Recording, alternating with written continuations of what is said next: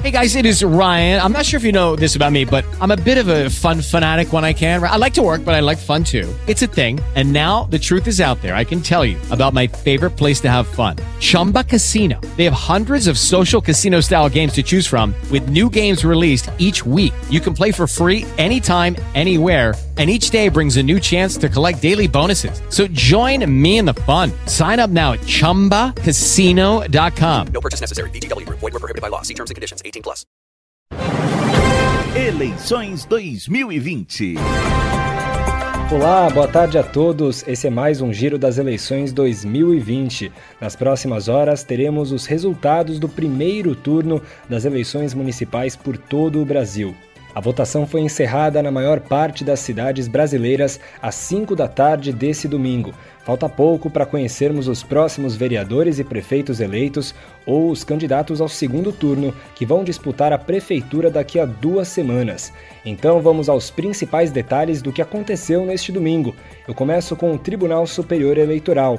O presidente Luiz Roberto Barroso concedeu uma entrevista coletiva nesta tarde e disse que houve uma tentativa de ataque ao sistema da corte.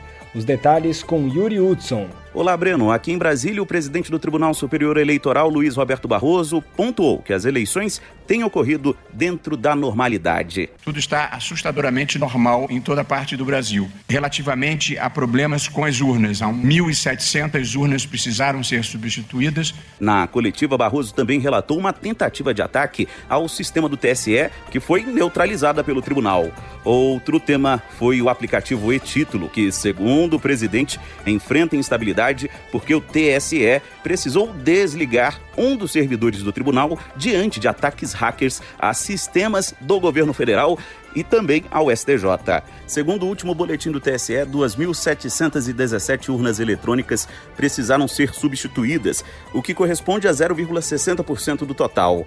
Até o momento foram registradas 580 ocorrências, com 45 candidatos presos e outros 95 eleitores também detidos. Pois é, muita gente teve problemas para acessar o aplicativo e-Título. Segundo a estimativa do próprio TSE, foram mais de 3 milhões de acessos nas últimas 24 horas. Vale lembrar que quem justifica o voto nessas eleições tem até 60 dias para formalizar sua ausência. Isso pode ser feito inclusive pelo site do Tribunal Superior Eleitoral. De Brasília, vamos para outros estados da região centro-oeste do país.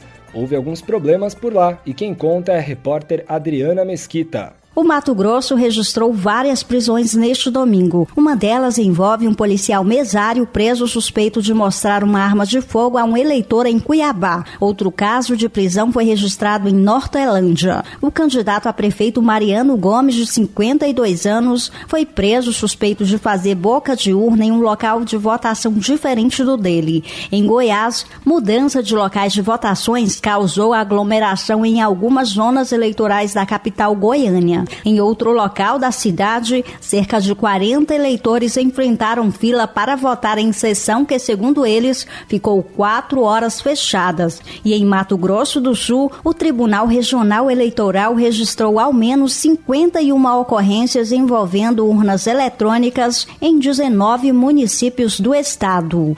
Pois é, e a situação não foi muito diferente no Acre e no Amazonas. O pessoal não respeitou a proibição dos santinhos e teve até vereador preso. Os detalhes com Yuri Carvalho. A Polícia Federal prendeu 10 pessoas no Acre por suposto crime eleitoral ao jogarem santinhos nas ruas. Entre os presos, candidatos ao cargo de vereador dos municípios de Brasileia, Epitáciolândia e Solidariedade. As prisões fazem parte da Operação Voo da Madrugada, que intensificou as fiscalizações em vários colégios eleitorais dos estados brasileiros.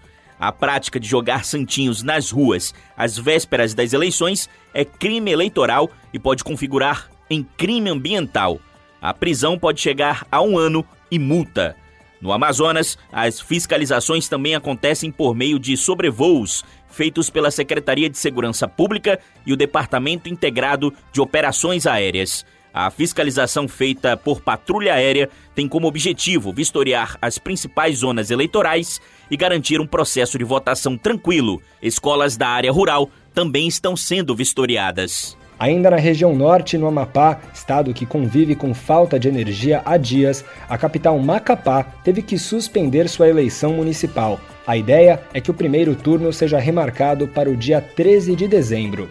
Ainda na região norte, registro de outros crimes eleitorais, dessa vez no Tocantins, em Rondônia e no Pará. Igor Pereira. A Polícia Militar apura uma denúncia de compra de votos em Santa Maria do Tocantins. Eleitores da cidade teriam recebido cheques no valor de mil reais para votarem um candidato. Os envolvidos prestam depoimento na delegacia do município. Em Porto Velho, capital de Rondônia, uma mulher foi presa na frente de uma escola oferecendo 100 reais para quem votasse um candidato a vereador. A mulher foi encaminhada à Polícia Federal. No Pará, a Secretaria de Segurança registrou 45 crimes eleitorais, tendo como maioria propaganda irregular e corrupção eleitoral. 16 pessoas foram presas no estado por esses crimes. Vamos agora para a região Nordeste. Você sabe que as eleições nesse ano tiveram um cuidado especial para evitar risco de contaminação pelo coronavírus.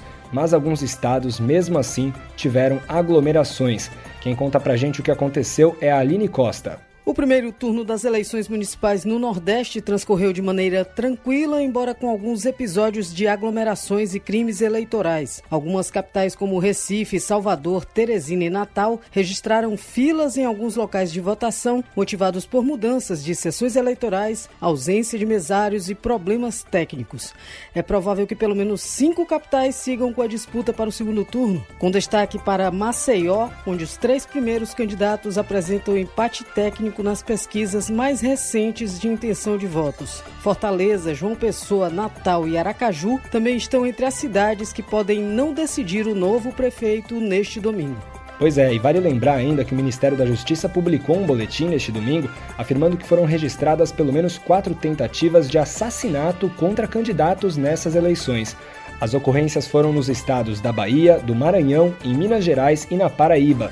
Ainda no Nordeste, a situação no Ceará deu trabalho para as autoridades. Igor Silveira. No Ceará, a Polícia Federal apreendeu mais de 82 mil reais em dinheiro em municípios do estado. Além disso, foram cumpridos 35 mandados de busca e apreensão, cinco termos circunstanciados de ocorrência e 21 pessoas foram autuadas por crimes eleitorais, com seis delas por compra de voto, transporte irregular de eleitores e propaganda irregular. Ao todo, foram cinco prisões na região sul do estado e uma em Fortaleza. Houve busca e apreensão na capital cearense e nas cidades de Poeiras, Caridade, Boa Viagem, Ipu, Campos Sales, Penaforte, Brejo Santo, Assaré e Juazeiro do Norte. Até agora, de acordo com o Tribunal Regional Eleitoral do Ceará, foram 100 urnas com defeito, 32 delas em Fortaleza, e houve substituição de 71 equipamentos. Seguimos no Nordeste, vamos agora para os estados de Pernambuco e Paraíba, onde também houve irregularidades. Marcelo Barreto. Em Pernambuco, 128 das 18.771 urnas eletrônicas foram substituídas. Teve queda de energia em três locais de votação no Grande Recife. Na cidade de Vitória de Santo Antão, na Zona da Mata, seis pessoas foram presas em flagrante por suspeita de compra de votos.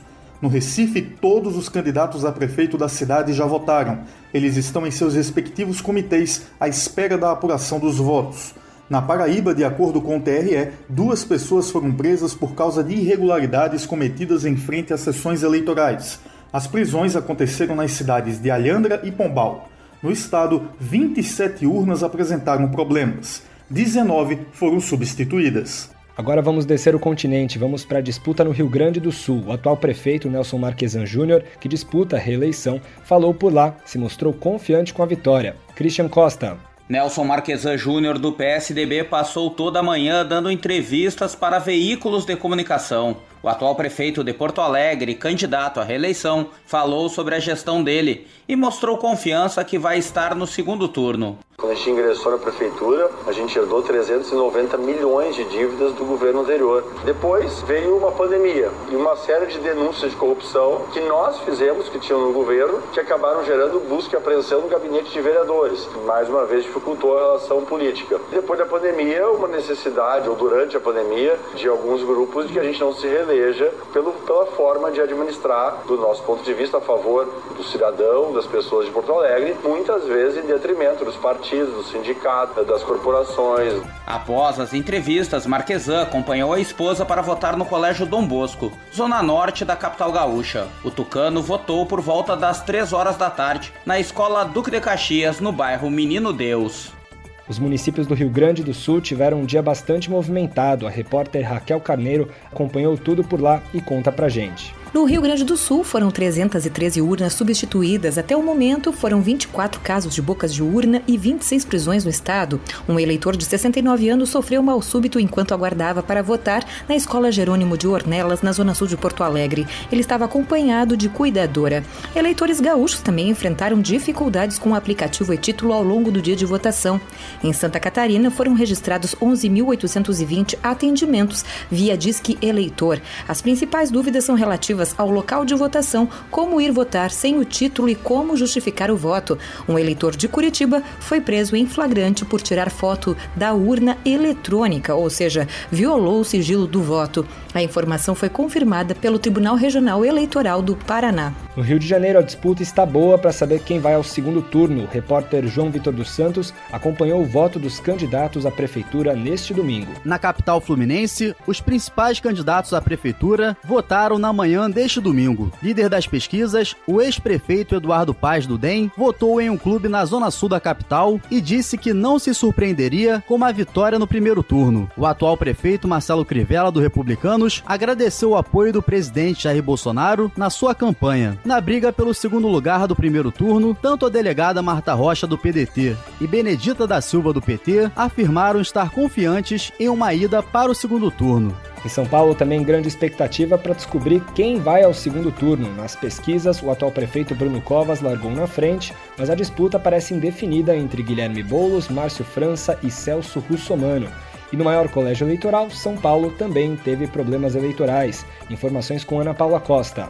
No maior colégio eleitoral do Brasil, as votações transcorreram sem grandes problemas. Segundo o Tribunal Regional Eleitoral de São Paulo, até às três da tarde, 372 urnas eletrônicas tiveram que ser trocadas em todo o estado. As substituições correspondem a 0,43% de um total de 85.715 urnas. O TRE também informou que foram 17 ocorrências, sendo uma prisão. Em Campinas, no interior do estado, um mesário se ausentou da sessão sem justificativa, desrespeitando a ordem do juiz eleitoral. Os outros crimes foram propaganda irregular e boca de urna. É isso, nas próximas horas chegam os esperados resultados das eleições municipais por todo o Brasil.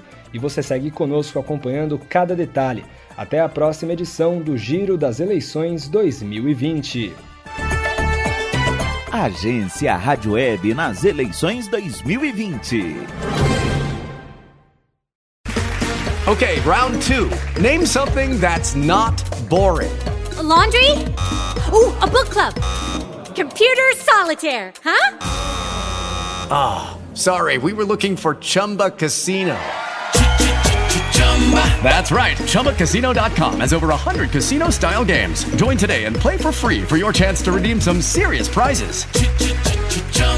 ChumbaCasino.com. No purchase necessary. Full prohibited by law. 18 plus terms and conditions apply. See website for details.